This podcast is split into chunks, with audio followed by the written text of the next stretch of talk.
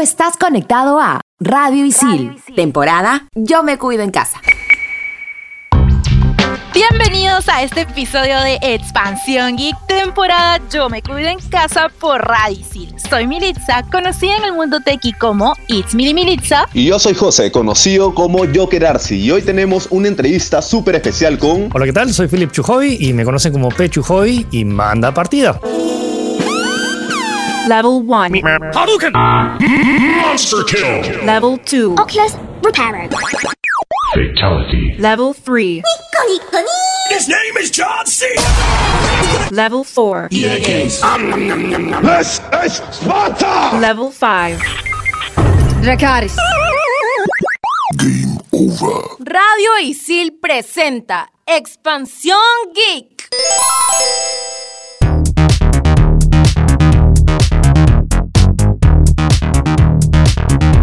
Bueno, hoy estamos con Philip Chujoy, él es geek, blogger, game designer, además de ser productor y co-conductor de Tech. Bienvenido a Expansión Geek. Philip, ¿cómo estás? ¿Cómo te encuentras? Hola, muy bien, en casa, tranquilos, gracias por la invitación. Sí, de hecho, hoy día vamos a hablar de diferentes cosas, de juegos, de celulares y bueno, todos los temas en los que tú eres experto. Así que vamos a empezar hablando de algunas cosillas que nos interesa bastante, como un poco tus inicios en todo este mundo gamer. ¿Cuál fue tu primer videojuego, el que inició este uso tan fuerte que tienes tú y, y tus experiencias? ¿Nos puedes contar un poco de eso? Siento que he probado muchos juegos antes de que me acuerde, pero el primer juego que tuve en casa fue la Super Nintendo con Super Mario World. Si tuviera que decir como que cuál fue como que el juego que me condenó el resto de mi vida fue esa Navidad que mi mamá me regaló el Super Nintendo con Super Mario World. Lo he terminado, no sé, más de 50 veces y también, ah, y luego a la semana me, me compró Donkey Kong Country. Entonces con, con esos con Super Nintendo fue la, la etapa a la cual me condenó el resto de mi vida a jugar videojuegos. Ese Super Mario World ha marcado la, la vida de muchas personas, ¿no? Ya que este pack tipo el Super Nintendo con este juego era un clásico que no podía faltar en, en casa para divertirse, ¿no? Es bien, bien peculiar. Yo pensé que todo el mundo crecía con eso, pero ahora con todo el avance, ya han pasado varias décadas, ahora hay toda una nueva generación que no ha crecido, no ha crecido, con, no ha empezado con Super Nintendo, ya ha empezado a partir de Play 1, Play 2 hasta Play 3. Entonces, lo, lo, lo bueno es que los juegos siguen evolucionando y la diversión es lo que queda. O sea, me divierto igual todavía con los juegos de Super Nintendo que con los juegos actuales. Claro, en definitiva, ¿no? Los, los retro siempre tienen esa, esa cosita que, que te alegra la vida, pero ver los avances que ha tenido todo el mundo de, de los videojuegos y estos graficazos con los cuales nos mandamos el día de hoy es, es una experiencia completamente diferente. Y también queríamos preguntarte justamente eso, ¿no? El último juego que le has metido y sientes que también te ha marcado o, o te ha vuelto a, a, reconectar con algunas cosas que, que a veces pasan, ¿no? Dentro de tantos juegos que tú pruebas, supongo que tienes diferentes experiencias. ¿Cuál crees que sea este último que, que has dicho wow? Es que por parte de mi trabajo tengo que probar todo diferente a la semana. Entonces, como que la, la, la lista es bastante. Además, la vez pasada saqué una, una, la cuenta en Televisión Nacional, he hecho reseñas de más de 360 juegos. Eh, estos en los últimos años más, pero son más juegos de los que he probado, de los que he hecho reseña. Pero, o sea, un claro ejemplo que siento que ha conectado a personas y el poder que, por ejemplo, lo vi cuando salió Pokémon Go, como la gente invadió las calles por culpa de un videojuego. Pero últimamente, Fall Guys. Fall Guys, para mí, siento que ha sido una de esas explosiones de no requieres los mejores gráficos para divertir y tienes una conexión tan, tan chévere con, con, otros, con otros usuarios y te diviertes con algo que es, no tienes que explicarlo mucho. Fall Guys sigue siendo un Battle Royale, pero a diferencia de Fortnite o, o PUBG, que necesitas como que, si, no, si eres malo en shooters, como que no, no lo juegas porque Te no te provoca. ¿no? Entonces acá siento que hay una accesibilidad mayor y que no conozca ni una persona que lo haya jugado, que no se haya divertido o sonreído, incluso si nunca ha ganado una corona, pero siempre se divierte y, son- y sonríe. Claro, claro. Este juego es bien interesante también en el momento que ha salido, ¿no? Con todo esto de la coyuntura, de hecho, que la gente puede estar conectada a través de Discord, o donde sea, hablando y jugando a la vez, te está creando un tipo de experiencia en los juegos. No es que sea nueva, que no haya existido antes, pero creo que se está volviendo mucho más masiva, ¿no? El Internet ha cambiado muchas cosas, o sea, y jugar online tampoco es una novedad, pero sí toda esta onda de juegos, no quiero decir gratuitos, porque, pero sí de ahora de poder conectar a tantas personas, o sea, y Fall estamos hablando que en menos de un mes ha logrado más de 70 millones de usuarios. Claro, ha roto algunos récords, ha sido el juego más descargado, inclusive en Twitch es uno de los que más se están transmitiendo, ¿no? Sí. Igual también ha salido ahora el, bueno, no ahora, salió en 2018, el Among Us y también está que la rompe y son este- esta clase de juegos que son simples, como tú dices, no necesitas grandes cosas y la gente se divierte, ¿no? Ahora, Among Us también es otro gran ejemplo, porque Among Us viene de reglas de juegos de mesa. O sea, y Among Us el concepto no es novedoso, porque si cualquiera que haya jugado juegos de mesa, sea Werewolf o Secret Hitler o Resistance o Avalon, y eso me encantaba jugarlo con mis amigos. Lo loco es que justo con esos amigos que jugaba, eh, ahora estoy jugando Among Us, porque es básicamente la misma mecánica de traición y mentirle en, en la, bueno, no en su cara, pero en el micro sí. de frente a tus amigos. Claro, claro, está súper genial. Estas, estos nuevos juegos que, digamos, son tan simples que no necesitas un gran nivel de jugabilidad, de cosas para poder divertirte y, y bueno, todos podemos estar incluidos dentro de eso, ¿no? Milly. Eso siento que es el corazón del, siento que es el corazón de- del, del juego. O sea, uno de los juegos más jugados, bueno, ahora que ya fue superado, pero Tetris por mucho tiempo fue el, el juego más, más jugado y más comprado de la historia. No tenía personajes, no tenía historia, simplemente era puro gameplay, pero era gameplay que te retaba y que tenía este ciclo hasta adictivo de que básicamente perdías una y eh, llegas a otra. Y hay todo un tema psicológico, que un, un término que se llama flow, que los mejores juegos lo logran, que no paras, que dices, voy a jugar una partida y luego terminan siendo las 6 de la mañana y ya tienes que ir a trabajar. Sí, es Philip. Y una de las rivalidades también que hemos visto en estos temas de jugabilidad es el tema de las consolas. Esta pequeña rivalidad que hay entre los usuarios de Xbox y los usuarios de PlayStation es como que siempre está marcado ahí, ¿no? ¿Cuál es mejor? ¿Cuál no? ¿Cuál es mejor en jugabilidad? ¿Cuál es mejor en, en multijugador? Pero nosotros como que tenemos que saber decir cuál es mejor según lo que se utiliza, según cómo experimentas con, con estas consolas y con los juegos de estas consolas. Tú que eres usuario de ambas y tienes que hacer siempre estos research este, y, y búsquedas y escribir sobre eso, ¿con cuál te quedarías? Hay un tema que yo, por como reseño tecnología también, tengo PC, tengo Nintendo Switch, tengo Play 4 y tengo Xbox. Ahorita el que más, o sea, el que más he utilizado este año ha sido la PlayStation porque han salido varios exclusivos. Este año ha salido Dreams, ha salido Neo 2, ha salido Persona 5 Royal, ha sido eh, The Last of Us Parte 2 y, y Ghost of Tsushima, que son títulos que solo puedo jugar en la PlayStation. Entonces, este año he tenido que jugar más en la PlayStation, pero todos los otros juegos los he jugado en PC. Eh. Entonces, no es que me quede con uno o con otro, es como que, o sea, tengo una PC que le he invertido bastante, que es más potente que cualquiera de las consolas, incluso es hasta más potente que las consolas de nueva generación que van a salir. Entonces, yo siempre voy a preferir jugar los juegos donde mejor se juegue. El único sitio donde se puede jugar los exclusivos de PlayStation es en PlayStation. Entonces, no es que me quede con una consola o por otra. Yo ahorita o sea, juego en PlayStation porque es la- el único sitio donde lo puedo jugar.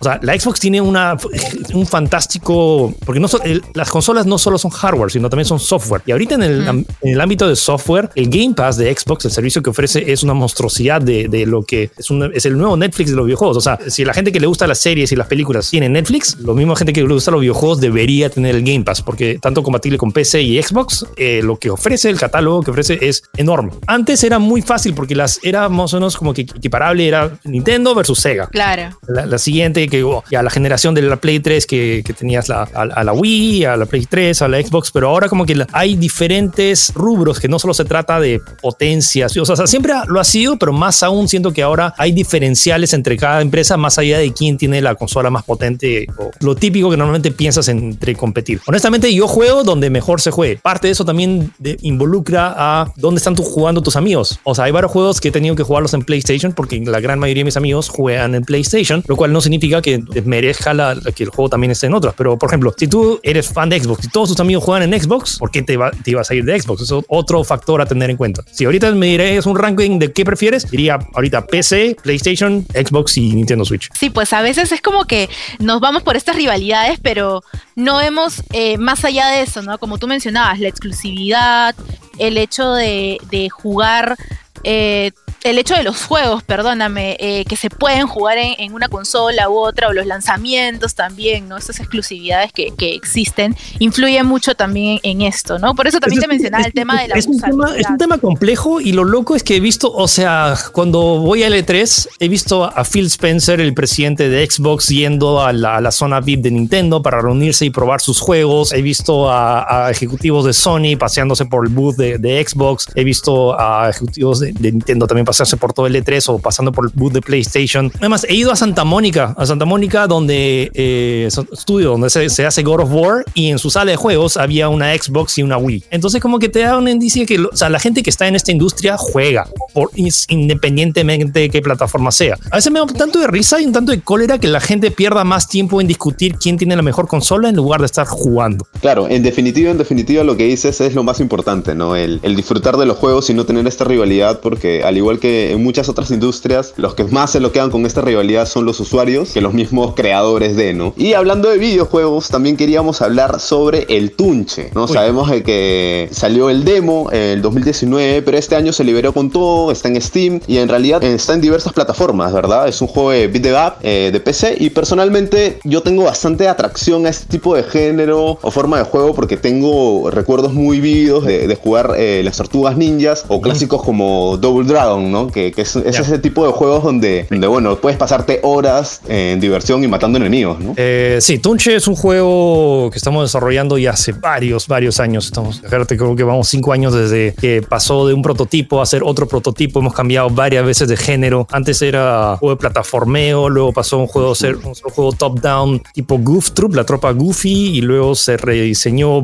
múltiples veces hasta que terminamos en el género de beat'em up, como dices, igual que los juegos de la Tortu Ninjas o Double Dragon. Entonces, el tema es, es que es un juego que está siendo dibujado cuadro por cuadro a mano, lo cual toma mucho más tiempo de lo que uno espera. Normalmente se hace un esqueleto y se coloca una textura encima. Y hay un grupo de animadores, artistas, programadores, productores, están al día a día y ahí ves la, lo complejo que es hacer un juego. Y por más allá, por pequeños, cada pequeño cambio que se hace requiere un montón de, de- de tiempo. Y lo bueno es que nos, nos enorgullece que haya sido hecho todo en Perú, todo el proceso de hacerlo. O sea, yo ya no estoy tan metido en el desarrollo, o sea, estuve involucrado en el tema de la conceptualización, pero bueno, no, mi trabajo no es programar ni, ni animar ni esto, o sea, superviso y a Claro. veces doy feedback en, en la jugabilidad. Eh, Todo el proceso, uno, es largo, dos, es un proceso iterativo que sí o sí requiere trabajo en equipo. Por eso es que a veces demoran, se demoran los, los juegos, porque cada pequeño cambio que hay, ahora readaptarse a todo el tema de la pandemia y que todos los artistas sepan el nuevo flujo, porque una vez que cuando estás en la oficina ya tienes un flujo de trabajo, pero si paras eso, tienes que reacostumbrarte a este flujo de trabajo y cualquier otro producto de entretenimiento requiere un montón de más. Diría que la industria de videojuegos, por más allá que sea una de las más accesibles, es una de las que más campos requiere coordinación. No digo que hacer películas y series sea fácil, pero como que la, la cantidad de detalles extras adicionales y, y basta ver con, por ejemplo, si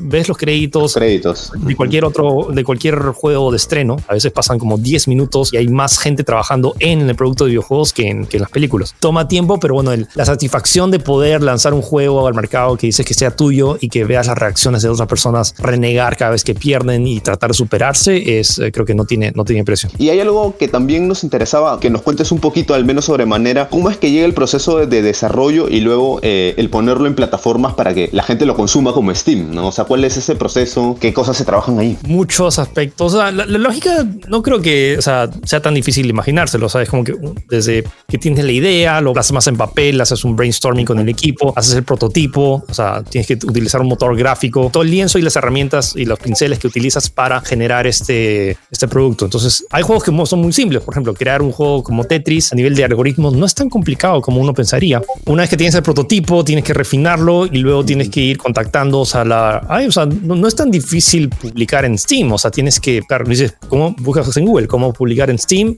Y, hay varios tutoriales, o el mismo el tutorial foro oficial de, Steam que te da el paso a paso a hacer, pero tienes que contactarte. Y si Steam no es tan complicado, porque hay un montón de juegos que se lanzan gratis en Steam, pero bueno, eh, más complicado es conseguir, por ejemplo, la, ser publicado en PlayStation o Nintendo. Ahí hay todo un tema porque tienes que contactar con alguien de Nintendo. Muchos piensan que es como que con- cuando agarras cualquier editor de video y pones clic derecho, exportar en AVI o exportar en MP4 o exportar en MKB. No, acá lo que tienes que hacer es tener una consola de desarrollo la para el cual tu juego está optimizado para esa plataforma para que te den la aprobación para publicar en eso. Entonces, no solo se trata de tener el software, sino también necesitas que te envíen el hardware específico para poder publicar. Tú no puedes publicar en Nintendo si no tienes un kit de desarrollo de Nintendo. Entonces, Wow. es un tema, es un tema complejo que no es como que, ah, yo quiero, yo voy a lanzar mi juego en todas las multiplataformas. A Eso es un tema que requiere bastante papeleo y burocracia de pasar por todo el proceso de trámites, pero que todos los desarrolladores que publican en estas plataformas pasan a través de eso. Sí, hay unos temas de producción mucho más complejas, ¿no? Pero bueno, al fin y al cabo, todo lo que se desarrolla en el mundo del gaming es para, para los usuarios y para la diversión y el disfrute de, de ellos, ¿no? Correcto. Y para todos estos estos chicos que, que están en el mundo del gaming, ¿qué recomendación de salud física y mental podrías darle a todos los gamers que nos están sintonizando en este momento? Tener un balance, eso es lo más importante. Mi papá de chico me enseñó el balance y tener sus prioridades claras. O sea, si tu abuelita se cae de la, de la, de la escalera y estás en la mitad de una partida a punto de ganar, ¿qué es más importante? ¿Tu abuela o, o ganar la partida? Con tal que tengas eso claro, que cuáles son las prioridades, eh, ya más o menos te puedes establecer el balance. Estamos hablando de que sabes que tienes que comer bien, tomen agua y el resto es como que no descuidar sus, sus hábitos tradicionales. O sea, estamos hablando de no vayan a caer en, en intentar algo que se podría hasta clasificar como adicción, de que no puedas parar de jugar videojuegos y lo cual te afecta tu día a día. Entonces, no descuides también tus horas de sueño. Yo lo hago más por tema de trabajo porque un montón de gente piensa que juego todo el día, pero no es, es incorrecto. O sea, tengo que jugar porque tengo que hacer el, el análisis para hacer la reseña. Pero sí, tener ese balance, no descuidar tus otros aspectos de la vida por jugar. Jugar debería ser tu pasatiempo. Estás en Expansión Geek temporada Yo me cuido en casa por Radicil. Historia, ciencia, arte y mucho más contado en pocos minutos. Explícame esto. Estrenamos los jueves. Estos son los archivos G12235. 545. El 9 de septiembre del 1995, hace 25 años, se lanzó la PlayStation 1. O sea, el PlayStation 1 incluyendo Crash y Spyro, así que sí, estamos en aniversario. Expansión Geek.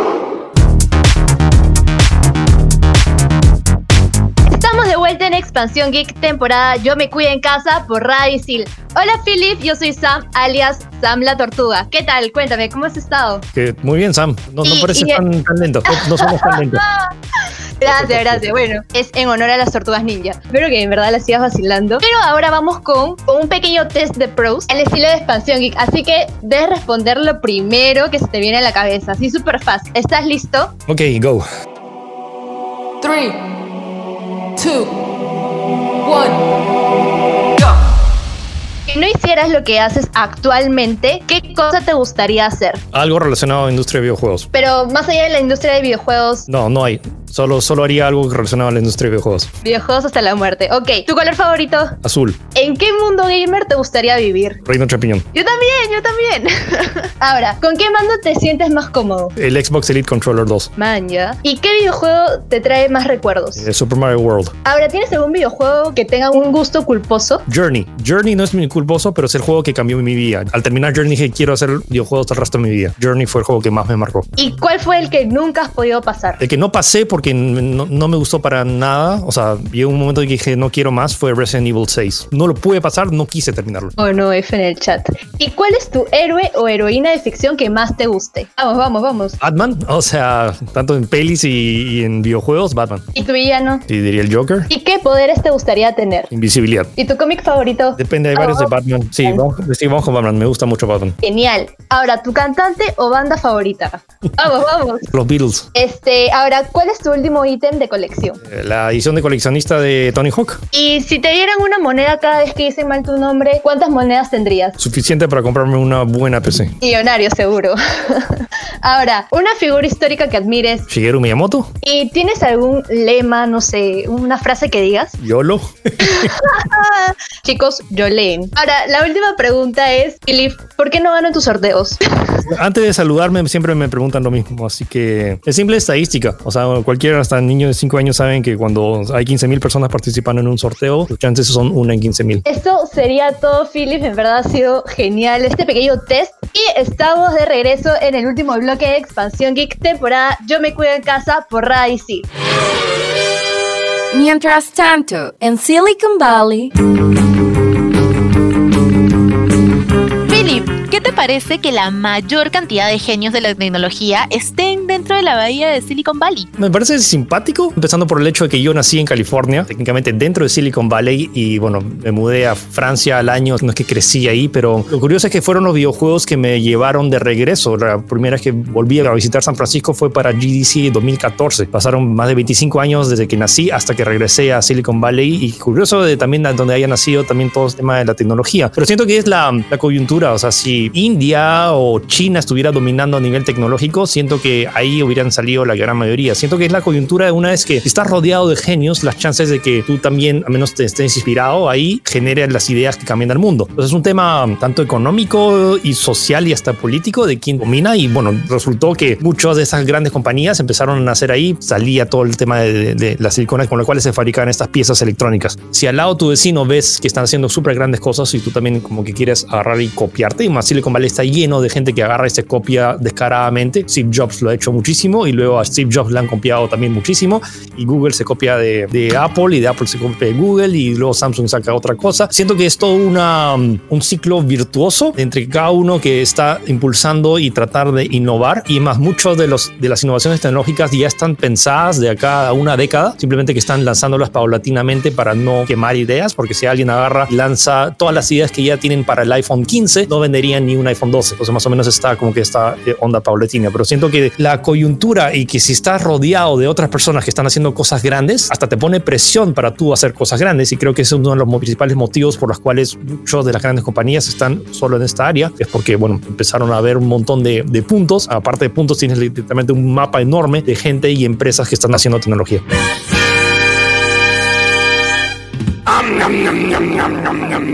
Expansión Geek.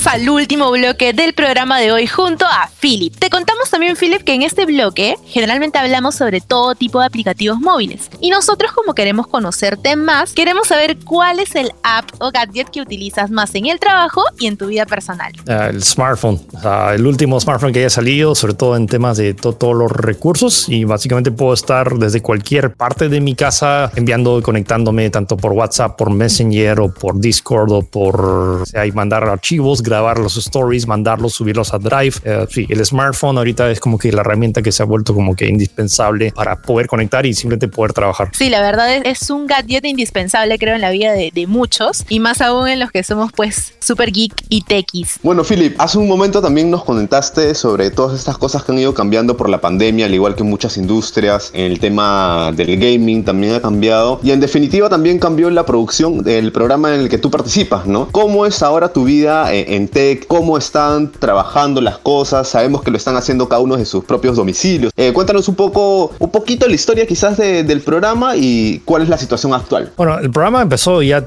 este, justo este año cumplió 10 años, me acuerdo que fue el hermanito menor de Sin Escape, Sin Escape ya cumplió 20, Tech tiene 10. La idea de, de tener a, a, Bruno, ya es reconocido a nivel nacional y también internacional. Estaba también eh, Kiara Pinajo, su hermana, que estaba entrando, que había, habían hecho esta sociedad y que, bueno, crearon este programa que me pareció genial. Era básicamente presentar notas accesibles a todas las personas que están viendo en televisión nacional sobre tecnología. Los múltiples viajes que hicimos a eventos internacionales fue ahí donde los conocí y un día me dijeron, oye, vente un día para ver cómo, cómo se graba y luego me dijeron, oye, ¿te interesaría como que ayudarnos con la parte digital? Porque necesitamos a alguien que maneje tanto las redes y que también cree una página donde puedan colocarse a diario noticias tecnológicas y dije, ok, y empecé, yo empecé a escribir, a los productores les gustó la forma en la que escribía y luego me dijeron como que, oye, ¿quieres probar tener tu segmento en TV? Y febre, y bueno, eso ya ha pasado ocho años, 2013 ingresé. Y luego de, de eso, bueno, ahora eh, ocho años, todas las semanas teniendo que grabar y bueno, ir al canal y, y, grabar, bueno, hasta que llegó la pandemia. Lo interesante, es curioso que hayamos, hayamos sido uno de los, los únicos programas que no hemos parado. Además, Tech es uno de los pocos programas que se han emitido todas las semanas desde que inició. O sea, no ha tenido pausas. Muchos como que toman pausa y hacen, ponen repeticiones de. Nosotros todas las semanas hemos seguido y en el peor de los casos que hemos tenido semanas de vacaciones, lo que se ha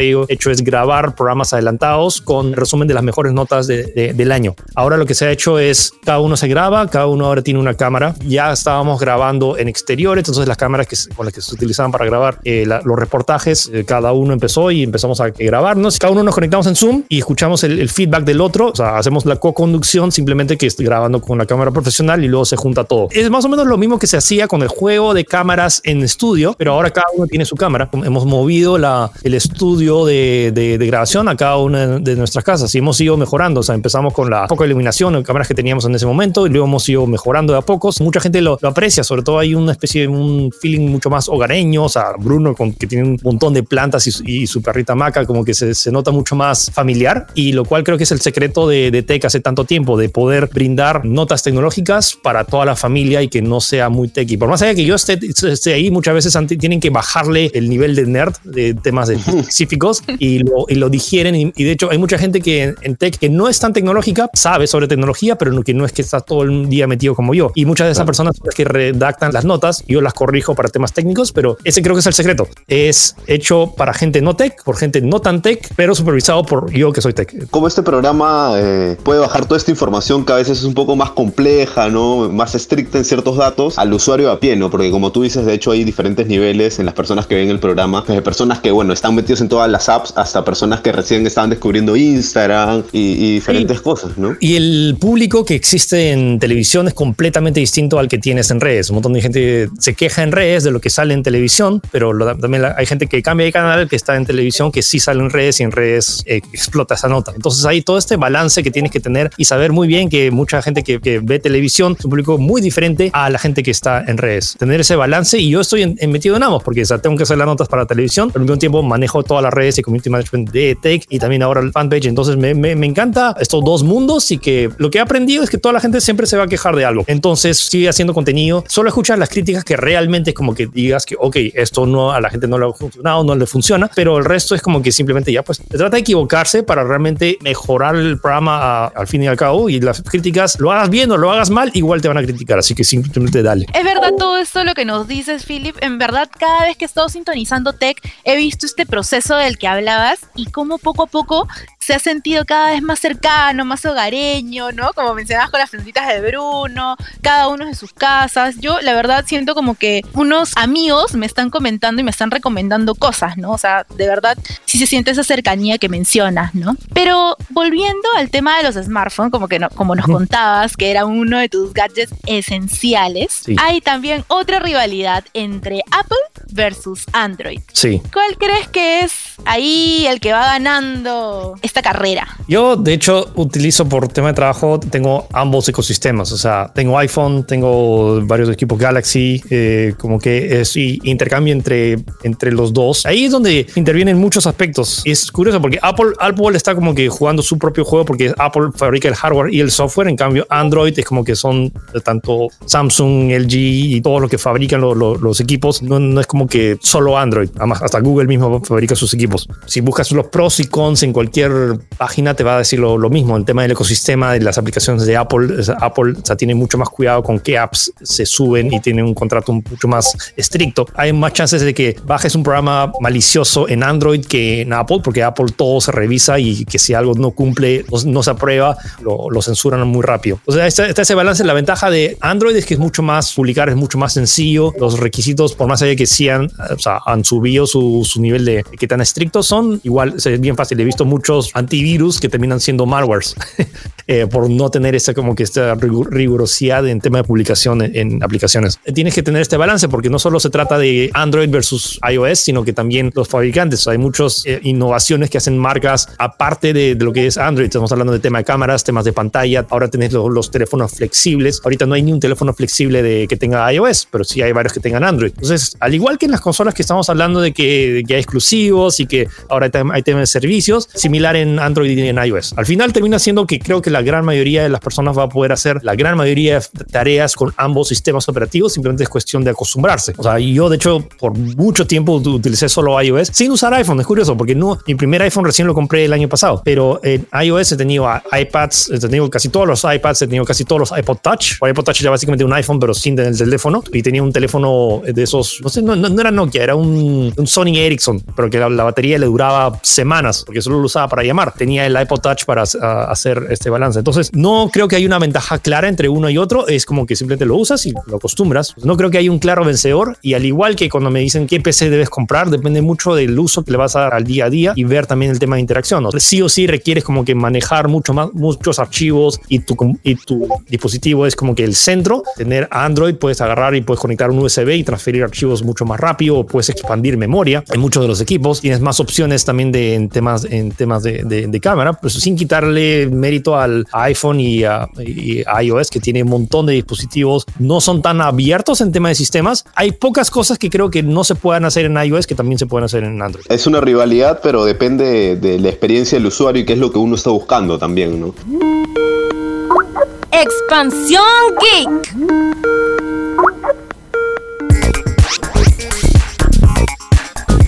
Nosotros usualmente cerramos el programa con una recomendación, así que Philip, para todos los chicos que quieren entrar en el mundo del streaming, ¿cuáles serían esas tres apps o programas que necesitan como base para poder empezar a streamear? ¿Qué consejos tú le darías en base a eso? O sea, la app más sencilla para hacer streaming es OBS Studio, es gratuita. OB grande S Studio, se descarga, es gratuita, lo bajas, lo conectas tanto con Facebook, con YouTube o con Twitch o lo sea y lo puedes transmitir lo que esté en tu computadora. Pero si, por ejemplo, quieres eh, conectar tu consola, tu PlayStation o tu Xbox o tu Nintendo Switch, vas a necesitar comprar una capturadora. En este caso tienes tanto el gato o Avermedia que conectas tu PlayStation a eso y eso lo conectas a tu computadora y puedes agarrar y jugar y transmitir. Y lo otro que recomendaría es un buen combo de imagen y audio. Estamos hablando de una buena webcam, por ejemplo la C922 o la Logitech Brio que tienen una calidad y un buen micrófono. Ahorita estoy utilizando un AT2020, pero también está los micrófonos Blue. Hay uno, hay un Blue Snowball que es bastante económico, que suena bastante bien. De hecho, yo empecé a hacer streaming con, con ese. Cuiden mucho la calidad de audio, pero en tema de apps, OBS Studio es lo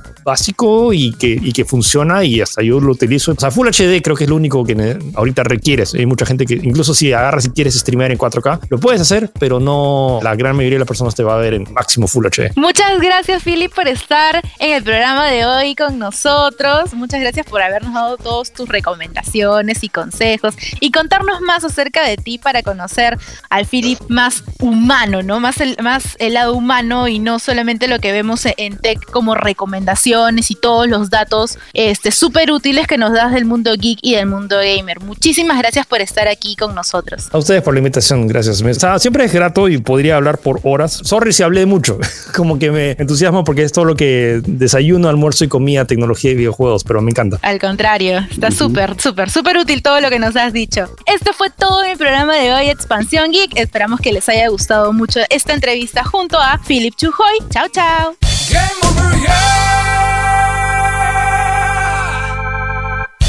Tú estás conectado a Radio Isil, temporada Yo me cuido en casa.